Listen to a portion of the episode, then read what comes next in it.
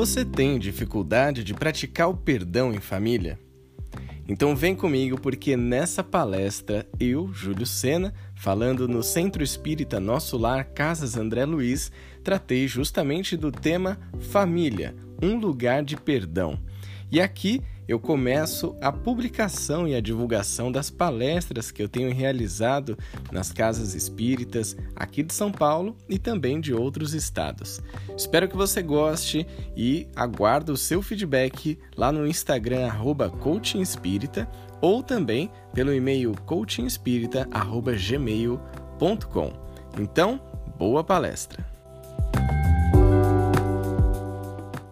O tema da palestra de hoje será Família, um lugar de perdão. O nosso querido irmão Júlio vai nos fazer a palestra de hoje, que possamos envolvê-lo com muito carinho para que ele faça a exposição da melhor forma possível para o nosso entendimento.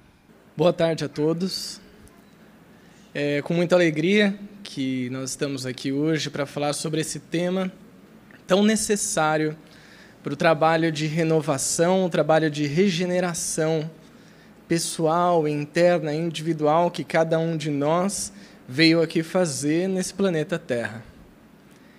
E antes de mais nada, nós agradecemos também a casa que nos recebe, o Centro Espírita Nosso Lar, Casas André Luiz, que completa neste mês os seus 70 anos. E é louvável uma casa que passa por tantas dificuldades, por tantos desafios que o nosso país enfrentou nos últimos 70 anos e se mantém de pé, nos acolhendo, nos recebendo, nos orientando. E quando nós falamos sobre família e também sobre o perdão, nós agradecemos a Jesus, nosso Mestre, que faz parte também da nossa família espiritual, que é o nosso guia, o nosso modelo de vida. E para que a gente possa então compreender de que maneira o perdão está inserido no contexto familiar, é preciso que primeiro nós entendamos o que é família e o que é perdão. Quase como um manual de instruções em que a gente vai abordar o que é família, o que é perdão. Para que serve a família? Para que serve o perdão? Como utilizar a família e como utilizar o perdão para a nossa evolução? A família, então, quando nós vamos entender o que ela é, ela é esse núcleo em que nós reencarnamos.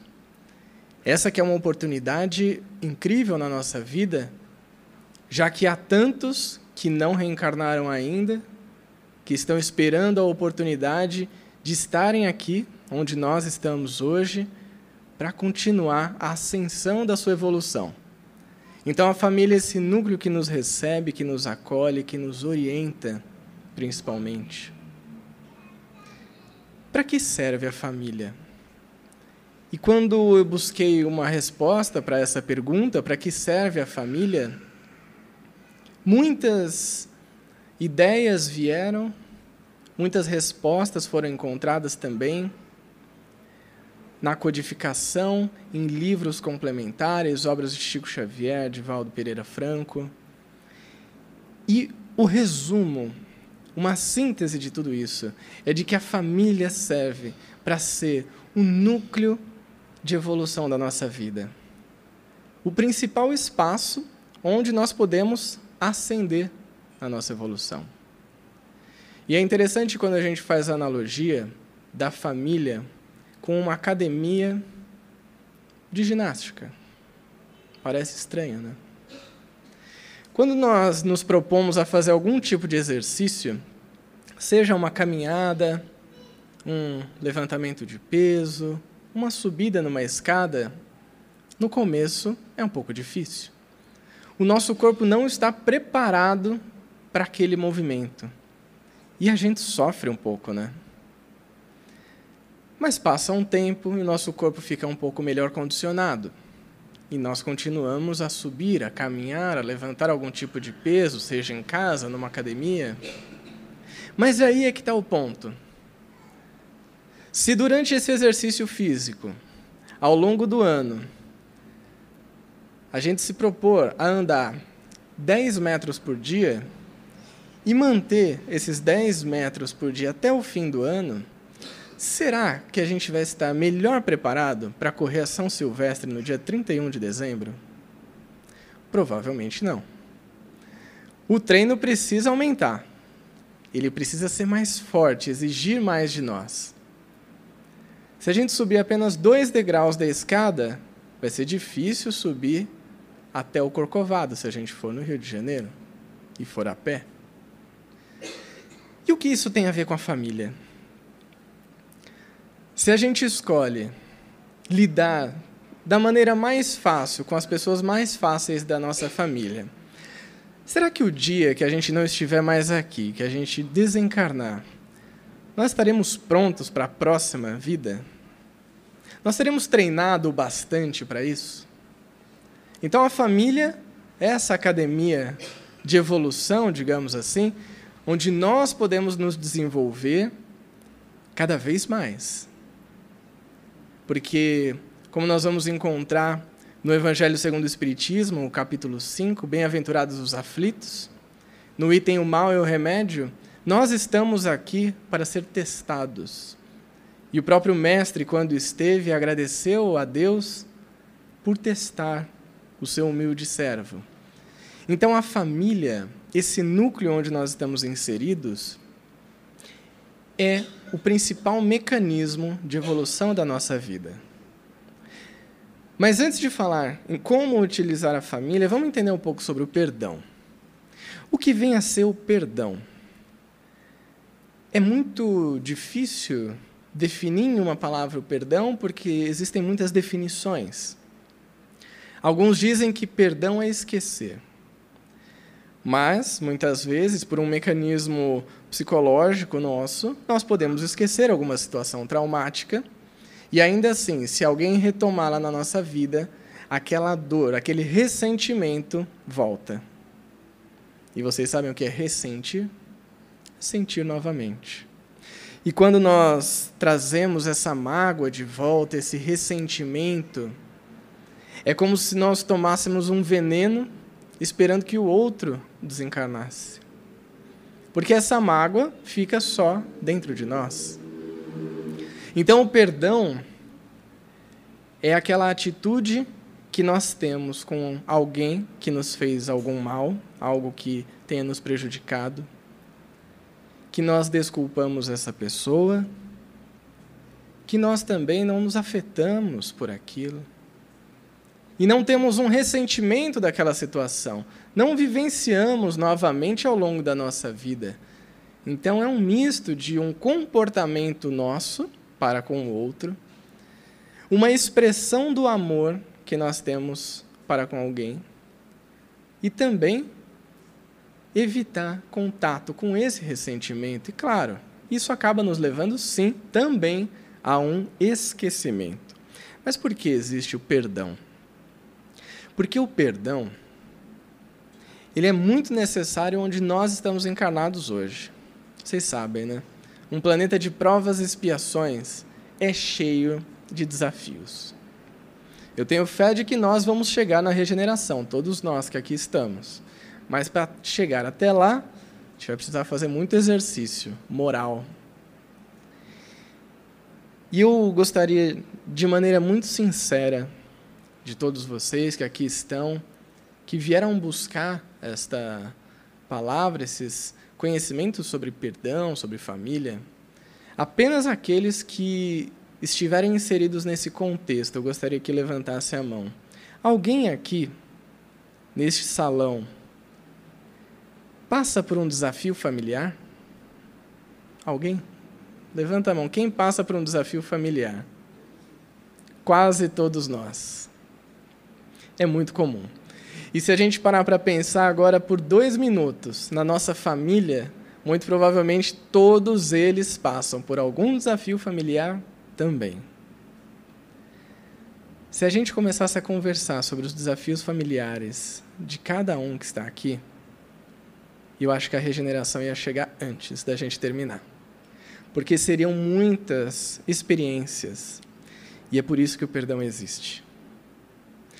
Porque o perdão é a oportunidade que nós temos, ainda em vida, ainda encarnados.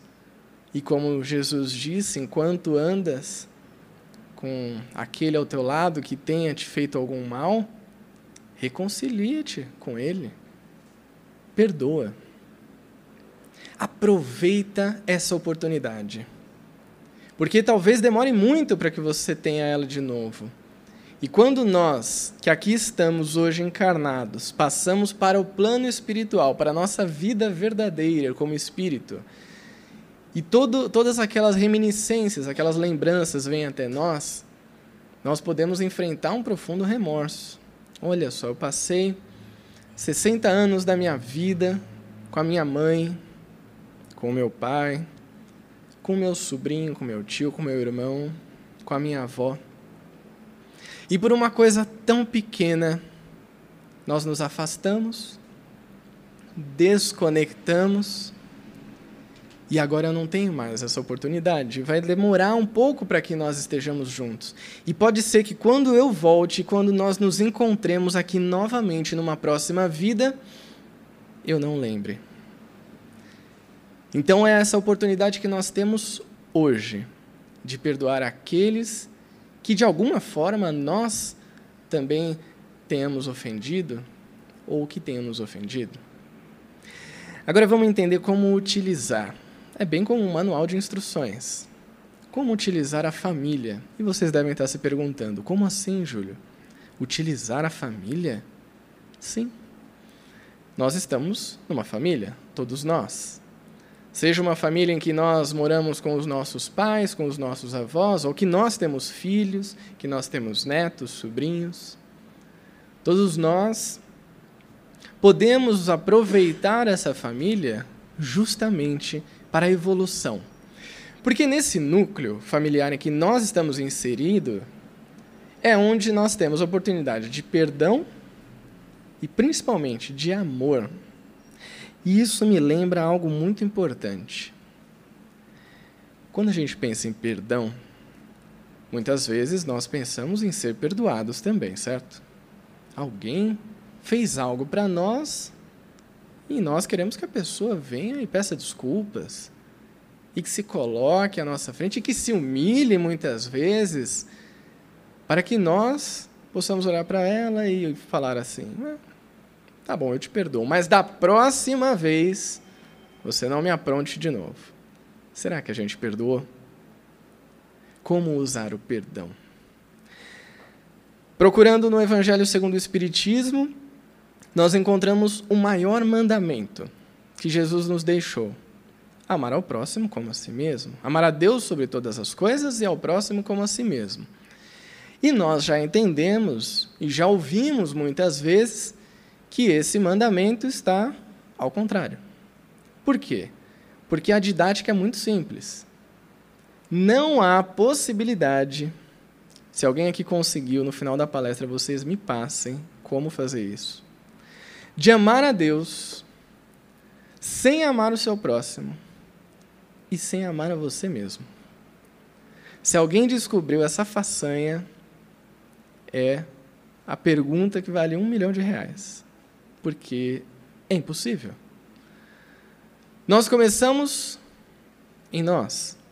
E no perdão, fiz, tirei aqui uma licença poética para dizer que não é possível perdoar o próximo sem perdoar a si mesmo. Aí fica um pouco mais difícil, né? Porque nós somos convidados a perdoar aqueles que nos tenham ofendido, que nos tenham causado algum mal, que por qualquer razão tenham nos prejudicado. Mas quantas vezes não é aquela pessoa que você vê no espelho todos os dias que faz exatamente isso com você? E o exercício do auto-perdão, de olhar para a sua vida, para a sua história, para o seu passado, e saber se perdoar. Perdoar aquele seu eu anterior que talvez não tenha tomado as melhores decisões que muitas vezes tenha optado por algo que prejudicou alguém. Se esse exercício não começa dentro de casa, é muito difícil que nós consigamos fazer ele em sua plenitude fora. E quando nós conseguimos realizar esse perdão, esse auto-perdão, esse amor próprio, aí sim nós temos a capacidade de levar isso adiante. Mas pode ser que isso gere uma dúvida. Por onde começar? Já sei que é comigo. Ok, eu me perdoei. Olhei para o meu passado, percebi que eu era uma pessoa que tinha menos conhecimentos, menos maturidade e que hoje eu sou diferente. Estou melhor. Ok. Qual é o próximo passo? É muito difícil definir isso, mas nós podemos começar pelo passado. Os nossos pais. Quantos de nós que aqui estamos hoje não temos algum ressentimento, alguma mágoa, alguma questão que não ficou bem resolvida com os nossos pais? E muitas vezes, e por isso que eu já comecei definindo que o perdão não é apenas o esquecimento, o que nós falamos para nós mesmos, para nossa mente, deixa para lá. Deixa para lá, isso já passou. Isso não tem mais problema agora. Foi um momento. Mas será que isso é perdoar? Porque quando a gente lembra dessa situação, aquele sentimento volta. E é um ressentir, é tomar contato novamente com aquela sensação ruim. Por isso que perdoar os nossos pais pode ser um caminho bastante interessante para que nós exercitamos o, o perdão na nossa vida e para que assim a gente possa, melhor treinados, melhor condicionados, perdoar aqueles que hoje fazem parte da nossa vida seja o nosso filho, a nossa filha, nosso esposo, a nossa esposa, os nossos netos, sobrinhos, ou até mesmo os nossos irmãos. Ou aquela pessoa que frequenta o centro com você, ou que trabalha com você, que algum dia já pisou no seu calo e você ficou com aquela sensação guardada aqui dentro. Então, de uma maneira didática, nós começamos por nós mesmos, passamos aos nossos ancestrais, aqueles que nos deram a oportunidade de estar aqui, para que assim nós consigamos levar adiante o perdão. No livro dos Espíritos tem uma questão que é a questão 775, ela está no capítulo 7. E esse livro, com todas as suas perguntas e respostas, é um lugar absolutamente completo que responde a muitas das nossas dúvidas e muitos dos nossos anseios. Um deles relacionado à família, Kardec também teve essa dúvida. Ainda bem que Kardec era muito curioso, porque ele perguntou muitas coisas que provavelmente nós gostaríamos de ter perguntado. E ele diz o seguinte na questão 775: qual seria para a sociedade o resultado do relaxamento dos laços de família? Essa é uma resposta que talvez seja uma das menores respostas de toda a codificação. E ela é tão objetiva e direta que quando eu li, estudando sobre esse tema, eu parei por uns cinco minutos para entender profundamente aquilo. A resposta dos espíritos é uma recrudescência do egoísmo. Só isso. A gente vê que tem algumas questões do livro dos Espíritos que tem respostas de 7, 8, 10, 15 linhas. Às vezes tem a resposta e tem a nota de Kardec. E às vezes ainda tem a nota do tradutor, do editor, de todo mundo para responder uma questão. Essa é simples e direta, uma recrudescência do egoísmo. E o que isso quer dizer? Que os laços de família, como um núcleo principal de evolução, quando eles são afrouxados, relaxados, quando a gente fala assim, deixa para lá, para que que eu vou falar com fulano, que é tão difícil? Para que que eu vou perdoar aquela mãe, aquele pai, aquele cônjuge, aquele filho? Isso vai me dar muito trabalho. Deixa para lá. Vamos seguir a nossa vida como nós estamos. Isso pode causar um afrouxamento dos laços de família. E o que isso vai nos tornar? Egoístas. E para o que nós estamos aqui? Para ser menos egoístas, vaidosos, para que a gente possa se transformar. E é muito bom quando a gente lê também no capítulo 17 do Evangelho segundo o Espiritismo, Sede Perfeitos, em que nós temos ali claramente como se reconhece um verdadeiro espírita. Nós que buscamos na doutrina um alento para a nossa vida. E quando eu vi aquela resposta, eu fiquei até um pouco mais tranquilo. Porque muitas vezes a gente acha que o verdadeiro espírita é só aquele que já é um espírito de luz. Apenas Chico Xavier, Divaldo Franco, todos aqueles no Bezerra de Menezes, Leon Denis. E na verdade todos nós somos, porque o verdadeiro espírita é aquele que se esforça por domar as suas más tendências. Então, se nós temos dentro de nós um egoísmo de não querer perdoar, saibam que quando nós fazemos esse esforço, essa escada que muitas vezes parece muito alta de subir, isso com certeza nos torna melhores espíritas, verdadeiros espíritas. E pode ter certeza que depois, esses degraus que nós subimos e que foram difíceis e que foram pesados, eles serão muito úteis na nossa evolução. Então, quando Kardec pergunta sobre esse afrouxamento dos laços de família, ele traz à tona uma questão do porquê nós estamos vivenciando uma família. Porque nós poderíamos nascer, depois de criados, os nossos pais poderiam largar a gente no mundo e nunca mais olharem na nossa cara.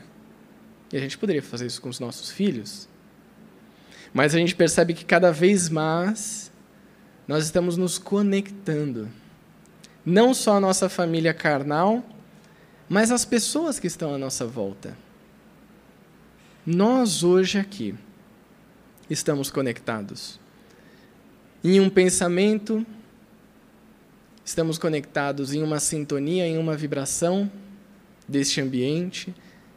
Fora, todos os espíritos que aqui também estão. Por isso, a família como esse núcleo de evolução é a primeira estação do perdão. Talvez a mais difícil, vocês vão dizer.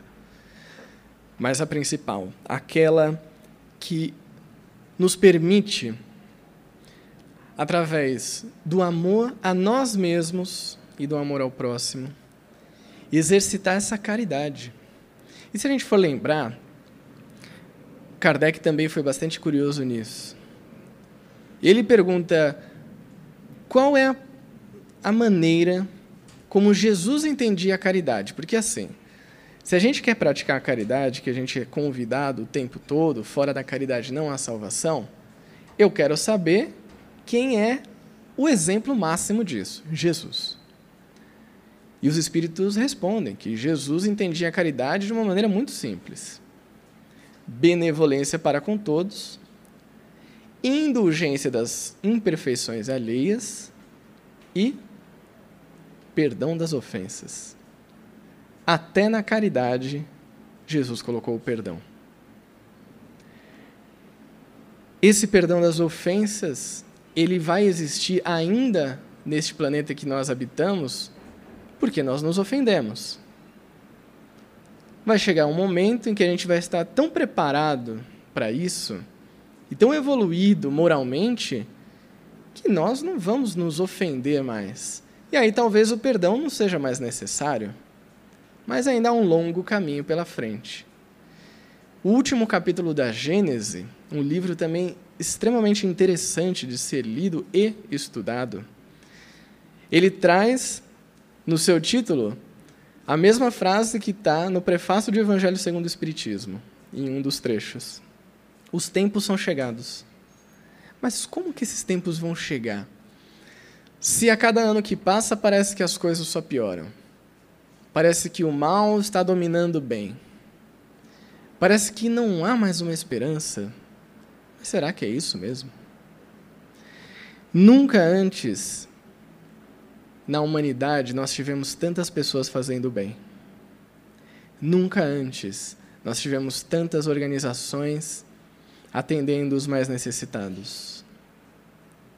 E ainda que hajam guerras, e ainda que hajam ações que podemos dizer assim são maléficas, prejudiciais, existem muitas pessoas boas. E o convite que a doutrina espírita nos faz a cada um de nós, nesse momento, é que nós possamos aproveitar essa oportunidade em que nós estamos no planeta Terra ainda um planeta de provas e expiações, mas temos a chance de vivenciar uma transição, uma mudança. E temos conhecimento de uma doutrina que nos explica que depois da morte não é o fim, que a gente continua e que há esperança de que tudo vai melhorar, porque tudo é criação de Deus e Deus não criaria algo para que desse errado. Na verdade, Neste momento, pode ser que algo tenha acontecido na nossa vida e que nós achemos que isso é o fim do mundo, que é a pior coisa, que é um castigo. Mas daqui a alguns anos, naturalmente, nós vamos olhar para aquela mesma situação e, mais maduros e preparados e conhecedores de mais informações, nós vamos entender o quão foi necessário. E é exatamente por esse período que o nosso planeta passa. Em que, de um lado, nós vemos a lei de destruição na sua mais profunda força acontecendo, mas do outro, nós vemos também a lei de progresso, começando no fundo do coração de cada um de nós. E Jesus, como o mestre governador deste planeta, que antes desse planeta ser criado já era um espírito de alta elevação espiritual, ele confia em cada um de nós.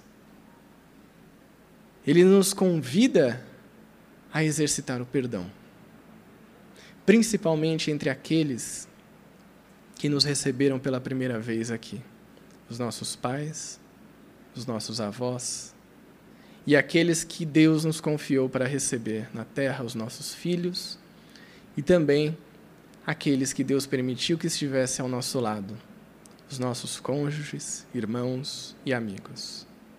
Então, que nós possamos exercitar o perdão que nós possamos olhar para a nossa família de uma maneira diferente, com amor, mas acima de tudo, que hoje, quando nós estivermos à frente do nosso espelho em casa, que nós possamos olhar para essa pessoa que convive conosco desde o primeiro dia que nós reencarnamos. E que nós possamos também perdoá-la. Para aí sim levar o perdão à nossa família. Chegou o momento de participarmos, né? Que possamos fazer colocações no tema ou perguntas. É só levantar a mão que a nossa irmã irá até vocês. Família, lugar de perdão. E como sempre, o Divino Mestre, a quem nós seguimos, Jesus, ele nos dá muitas lições, né? Quando ele diz: Quantas vezes, mestre, devo, devo perdoar? E ele responde: 70 vezes 7.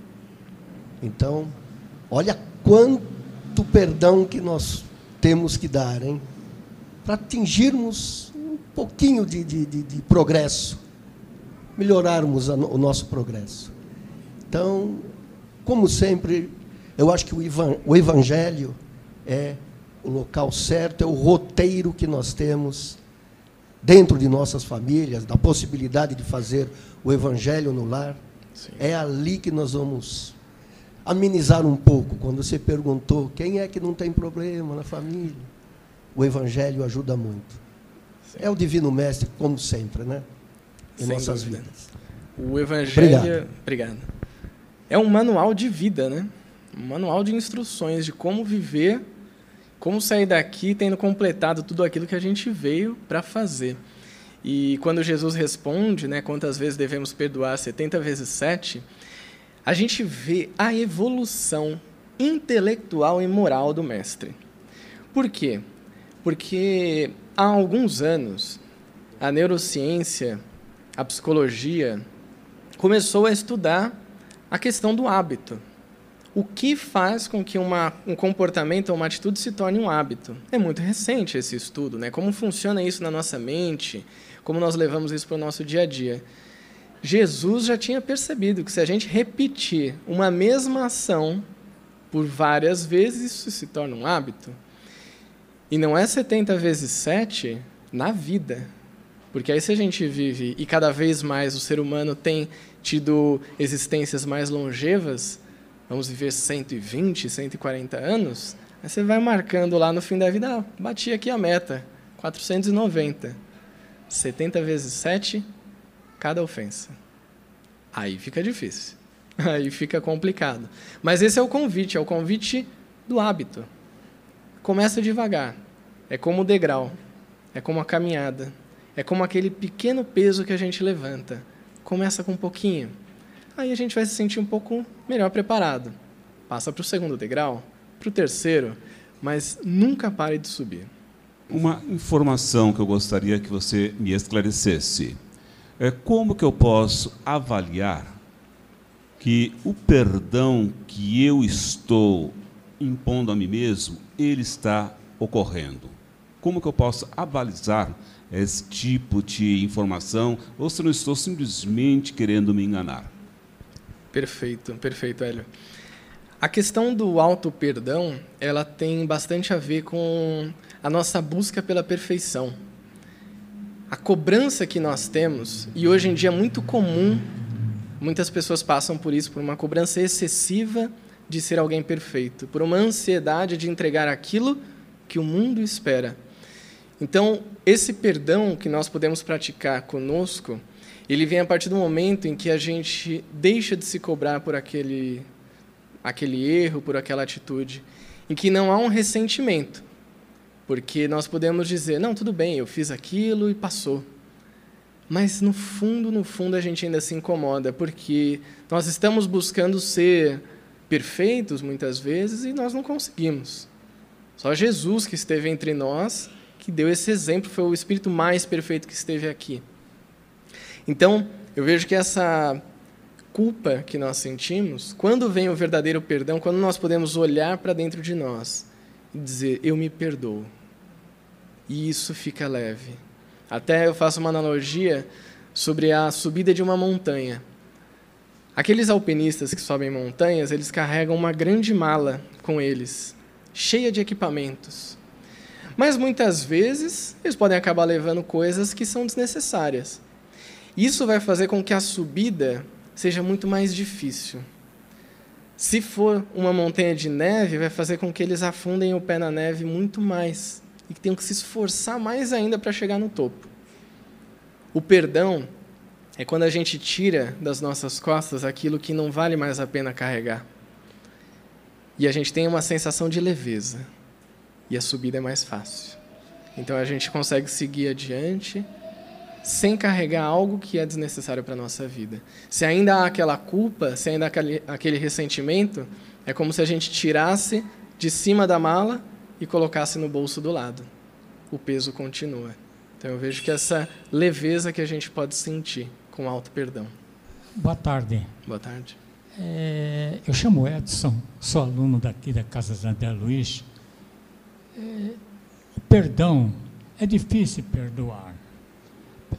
Por, quê? Por que, que é difícil perdoar? Porque sai da alma e não da língua. O esquecimento até uma forma. Agora vamos tentar esquecer, porque é uma forma sutil de dar um perdão. É que nem o senhor falou de um degrau, vai devagarinho.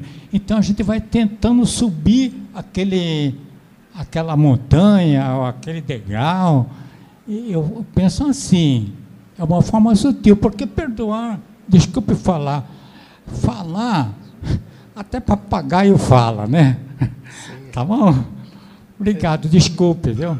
Obrigado, Edson. É exatamente isso, falar até papagaio fala, é verdade. Muitas vezes chegar para alguém e falar eu te perdoo pode ser só da boca para fora mesmo. Mas o convite é justamente do sentimento, é aquilo que vem de dentro. E talvez seja difícil, a gente sabe que é. Perdoar alguém que nos tenha feito algum mal e que isso tenha demorado tanto tempo. Quanto mais tempo passa, mais difícil fica. Então, esse primeiro degrau que a gente sobe pode começar com a gente mesmo, porque você não precisa estar de frente a outra pessoa, que você não tem controle nenhum sobre ela, sobre se ela vai aceitar ou não aquele perdão. Mas nós podemos ter esse controle e a gente vai ficando mais preparados.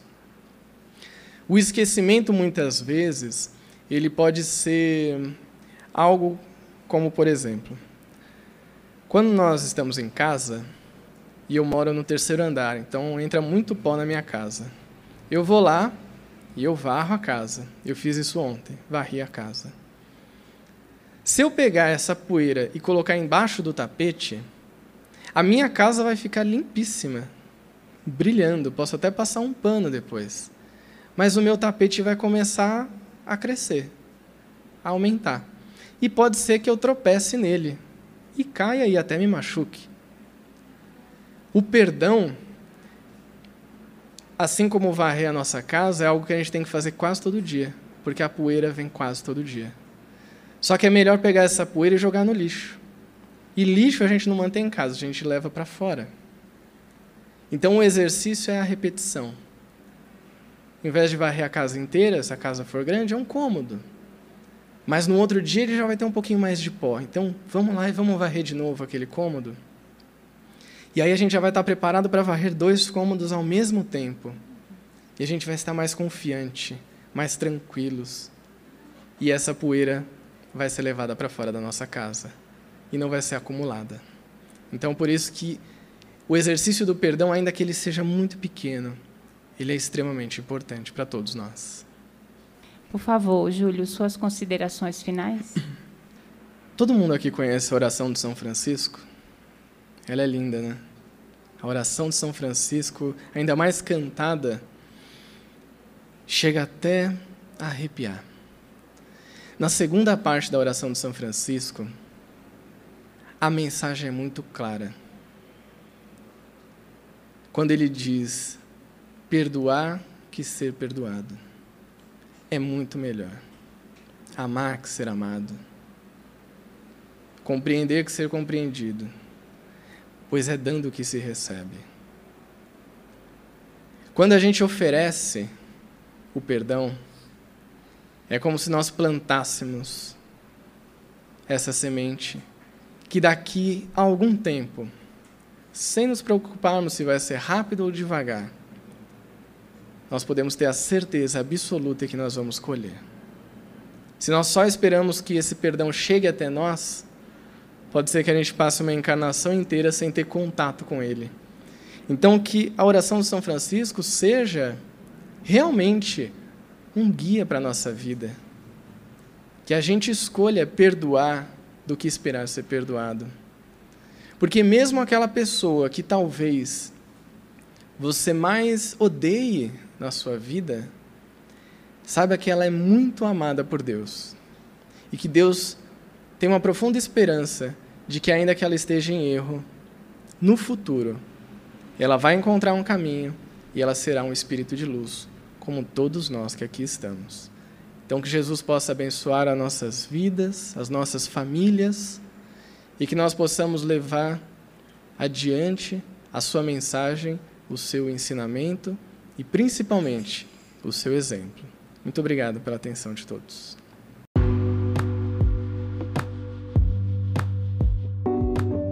Se essas palavras fizeram sentido na sua vida e te auxiliaram de alguma forma a entender essa questão do perdão, eu te convido aqui para compartilhar esse podcast com mais pessoas para que elas também possam desenvolver o perdão em família. E eu vou ficar muito feliz de receber o seu feedback. Então me manda uma mensagem lá no inbox do arroba Coaching Espírita no Instagram ou também mandando o seu e-mail para coachingespírita.gmail.com um grande abraço e até o próximo episódio.